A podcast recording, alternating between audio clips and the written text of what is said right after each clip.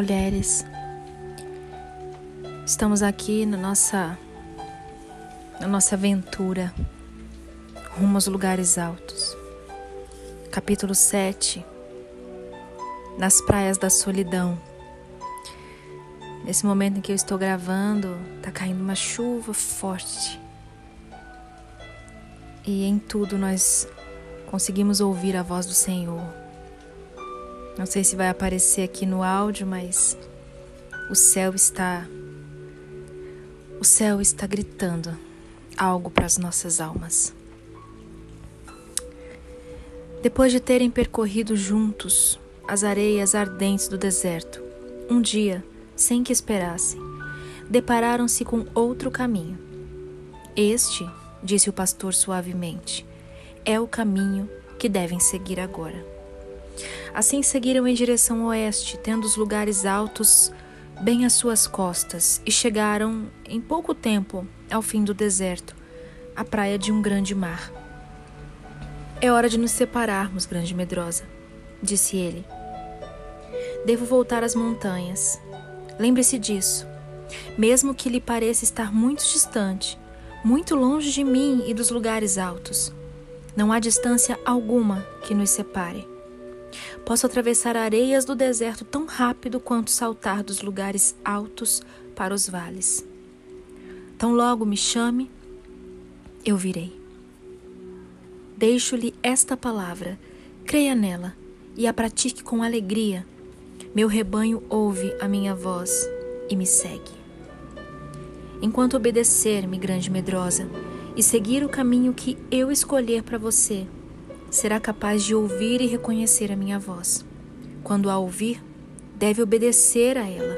Lembre-se, será sempre suave obedecer a minha voz, mesmo que pareça levá-la a caminhos que, ao seu ver, são impossíveis ou até mesmo tolos. Após dizer estas palavras, ele a abençoou e partiu aos saltos pelo deserto, em direção aos lugares altos, agora bem atrás dela. Grande Medrosa e suas duas companheiras andaram pelas praias do grande mar durante muitos dias, e a princípio parecia-lhe que nunca antes conhecera a verdadeira solidão. O verde vale, onde vivera com todos os seus amigos, estava atrás, bem longe. Até as montanhas estavam fora do alcance da sua vista. Era como se nada houvesse naquela imensidão, a não ser o deserto sem fim de um lado e o mar imenso do outro. Não crescia nada ali, nem árvore, nem arbusto, nem mesmo relva. Nas praias, pedaços de madeira trazidos pela água se espalhavam misturados com água, algas marinhas, com exceção das gaivotas, volteando e gritando no alto, e dos caranguejos procurando sua habitação na areia. Ninguém mais vivia naquela região. A intervalos, assobiava um vento gelado por entre os vagalhões que cortava como se fosse a lâmina de uma faca. Naqueles dias, Grande Medrosa, de mãos dadas com suas duas companheiras, sentia maravilhada o apoio delas. Era estranha, talvez, a maneira como ela andava, leve, o corpo reto, quase sem manquejar. Algo durante a caminhada pelo deserto a havia marcado de maneira profunda para o resto da vida. Tratava-se de secreta marca interior que ninguém sabia, pois nenhuma diferença externa havia. Entretanto, ocorrera profunda transformação íntima, indicando o começo de um novo estágio em sua vida. No Egito, ela havia visto as pedras de triturar, a roda do oleiro, o fogareiro fumegante, e sabia que tudo aquilo simbolizava experiências pelas quais ela própria teria de passar. De algum modo, por mais incrível que pudesse parecer, Grande Medrosa havia sido capacitada a aceitar o conhecimento de tudo isso. Sabia no íntimo que com essa aceitação um abismo abrira-se entre a sua vida passada e a sua vida presente entre o seu ego presente e o seu ego passado. Abismo que nunca mais poderia ser fechado. Ao olhar para o passado atrás desse abismo, ela contemplava o verde vale entre as montanhas e sentia-se lá com os servos do pastor, alimentando seu rebanho pequeno, curvando-se diante dos seus parentes e indo ao lago de manhã e de tarde, a fim de encontrar-se com o pastor. Mas ao olhar para aquela figura distante, ela dizia: Eu era essa, mas hoje sou outra. Grande Medrosa não entendia como essa mudança aconteceu, mas sabia que se cumpriam nela as palavras do pastor. Pois os que chegam ao fogareiro fumegante do Egito e encontram lá a flor da aceitação são transformados e recebem o selo da realeza. Grande Medrosa, na verdade, não se sentia totalmente nobre e, por certo, nem mesmo trazia essa aparência. Mas não importava. Ela havia sido marcada com o selo e nunca mais seria a mesma pessoa de antes. Entretanto, embora dia após dia caminhasse com tristeza e sofrimento ao longo das praias do grande mar da solidão, não andava mais encolhida de medo. Por certo, de forma gradual, algo impossível parecia acontecer-lhe. Novo tipo de alegria invadia seu coração. E ela começou a notar belezas na paisagem, das quais até então estivera inconsciente. Seu coração vibrava em êxtase diante do brilho do sol nas asas das gaivotas que pairavam sobre as ondas do mar produzindo espumas tão brancas como os picos nevados dos longínquos lugares altos. Até os murmúrios do mar, que antes lhe causavam sensação de tristeza, tomaram-se estranhamente belos. Ela sentia, de algum modo, que nos lugares mais distantes, talvez mesmo em tempos idos, encontrava-se o significado de toda a tristeza e uma resposta alegre e maravilhosa demais para ser compreendida. Muitas vezes ela se sentia, ela se surpreendia rindo alto ao observar as cambalhotas dos engraçados caranguejinhos. Quando o sol brilhava forte, como fazia às vezes, até o cinzento mar transformava-se em algo de rara beleza, com a luz cintilando na espuma branca e no horizonte tão azul como um céu de meia-noite. Era como se o brilho do sol na imensidão das águas varresse todas as tristezas e em seu lugar espalhasse alegria. Nessas ocasiões, grande medrosa sussurrava consigo mesma: Quando ele me tiver provado, eu me transformarei em, outro, em ouro. O choro pode durar uma noite, mas a alegria vem pela manhã.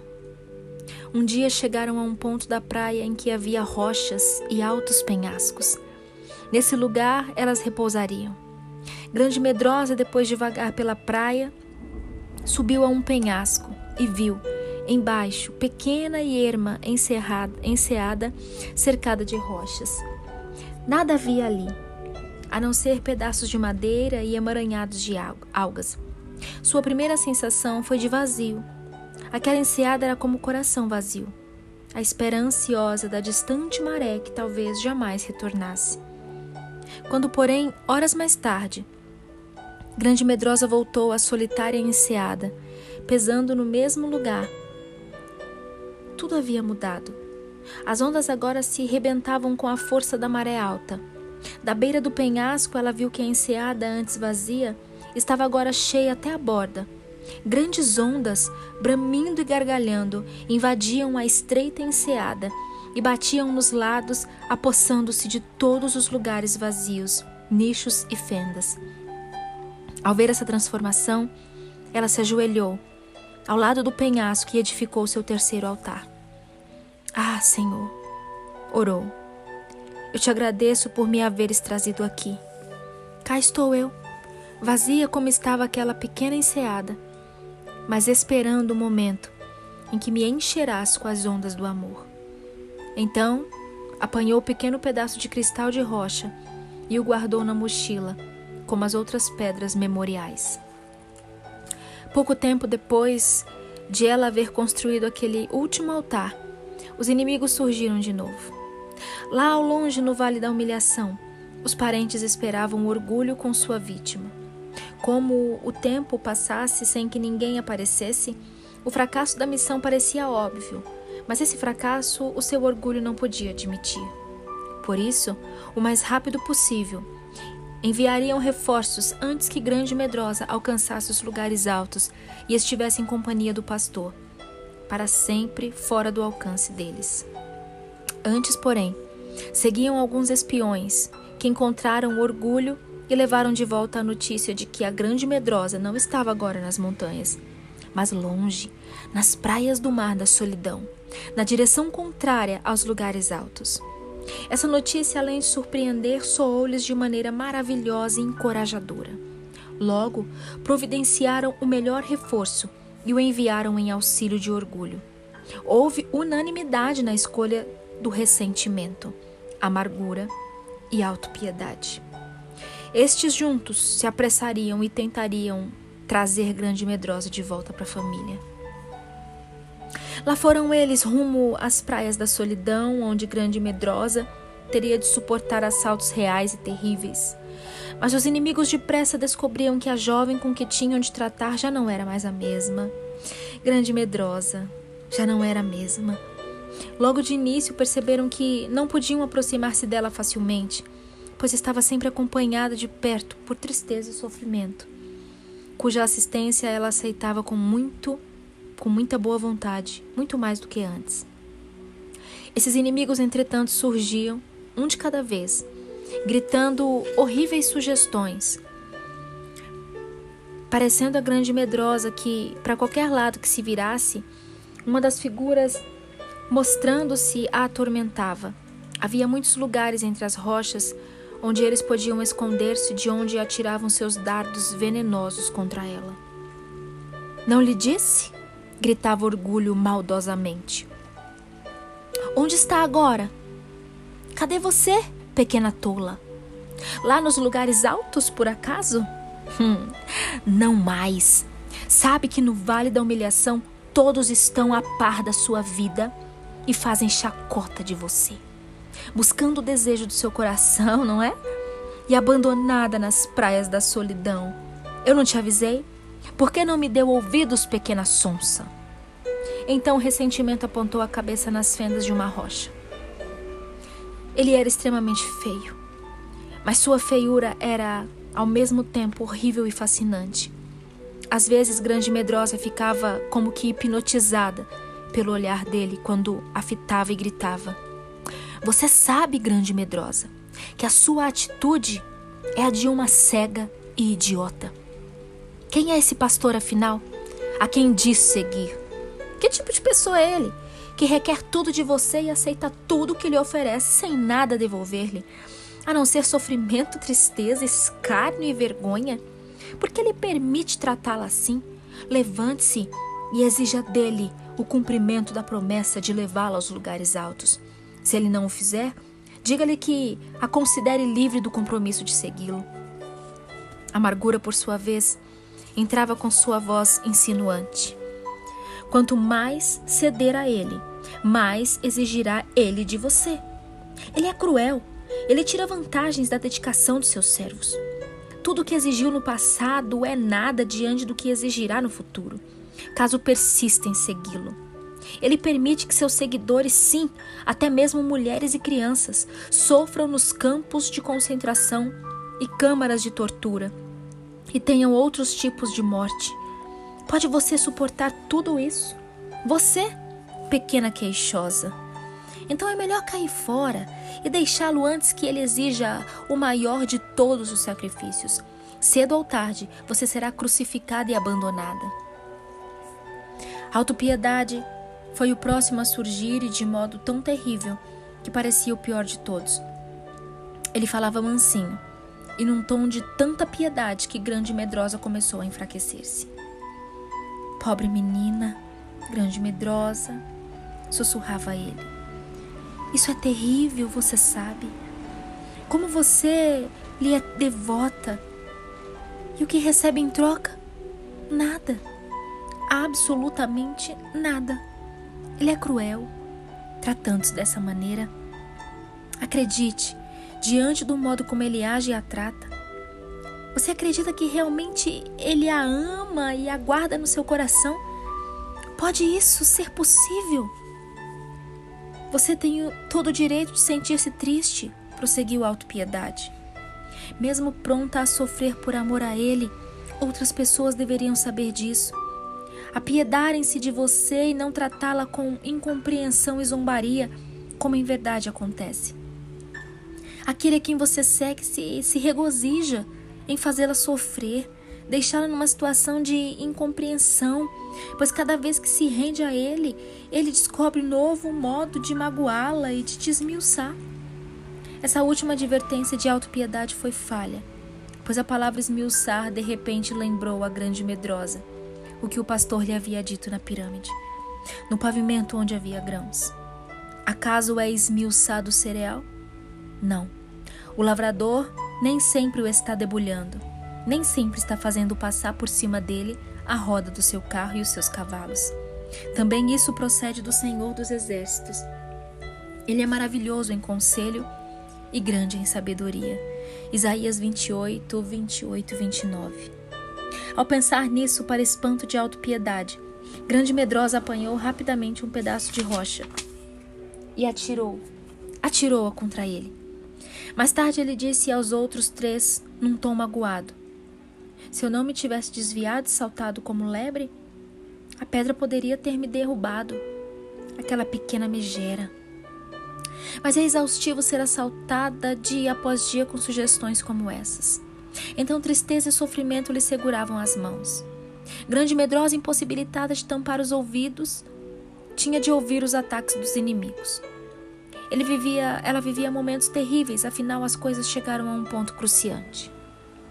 Um dia, enquanto suas companheiras repousavam por alguns momentos, Grande Medrosa saiu a andar sozinha, despreocupada, mas não em direção da pequena enseada, Chegou a um lugar onde os penhascos projetados para o mar formavam estreita península que terminava num escarpado precipício.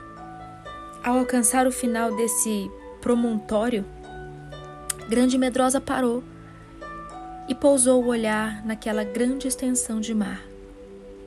De repente, horrorizada, percebeu os quatro inimigos aproximando-se, já quase ao seu lado, que se tornara diferente Notava-se pela maneira como se preparou para defender-se.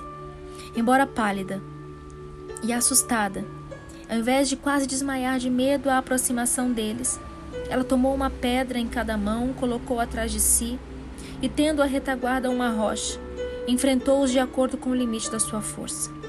Felizmente, o lugar muito estreito não permitiu a aproximação dos quatro juntos. Orgulho colocou-se à frente dos amigos e caminhou na direção dela, erguendo forte cacete. Pode largar essas pedras, grande medrosa, disse selvagemmente. Somos quatro e faremos com você o que bem entendermos. Já que está em nosso poder, não só vai nos ouvir, como também voltará conosco.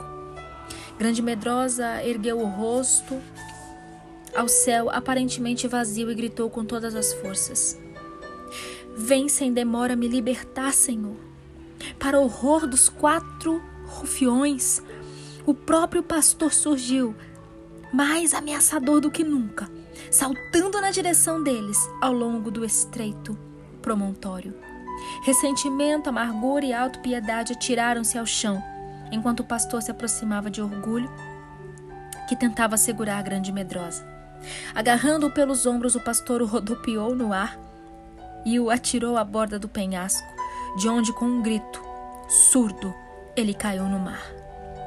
Ah, pastor! gaguejou grande medrosa, ainda trêmula de alívio e esperança. Obrigada. Achas que o orgulho está finalmente morto? Não, não é provável, disse o pastor. Enquanto falava, ele olhou por cima do penhasco e percebeu o orgulho nadando como peixe em direção à praia. Então acrescentou: Lá vai ele. Mas a derrota que sofreu hoje ficará para sempre na sua memória. Poderá voltar, mas levará muito tempo. Quanto aos outros três, eles se esconderam em algum lugar e posso afirmar que não a perturbarão mais, como fizeram hoje, pois sabe que estarei alerta ao seu primeiro chamado. Pastor, por que eu quase caí nas garras do orgulho outra vez?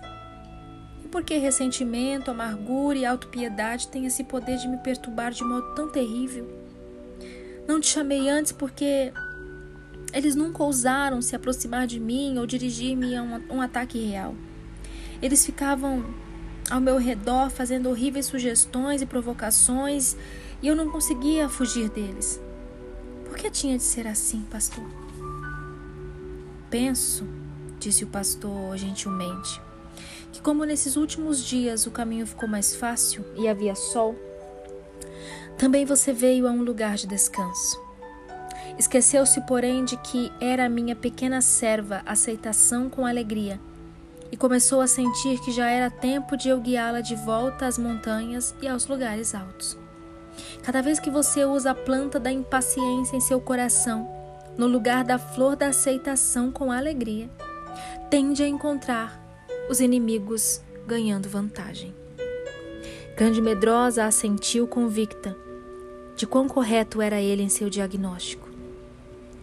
Teria sido mais fácil aceitar o caminho difícil e ser paciente quando o mar estava cinzento e revolto do que agora, sob o sol brilhante, quando tudo ao redor parecia sorrir. Ela segurou a mão do pastor e disse triste: Tens razão. Eu vinha pensando que me havias permitido seguir este caminho por tempo demasiado e que te havias esquecido da promessa.